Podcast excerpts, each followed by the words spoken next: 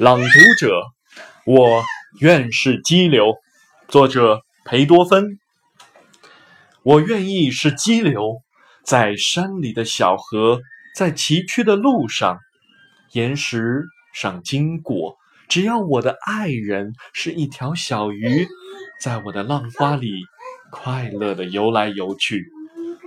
我愿意是荒林，在河流的两岸，面对阵阵狂风。我勇敢的作战，只要我的爱人是一只小鸟，在我稠密的树枝间做歌鸣叫。我愿意是废墟，在峻峭的山岩上，这静默的毁灭并不使我懊丧，只要我的爱人是青青的常春藤，沿着我荒凉的额，亲密的攀援而上。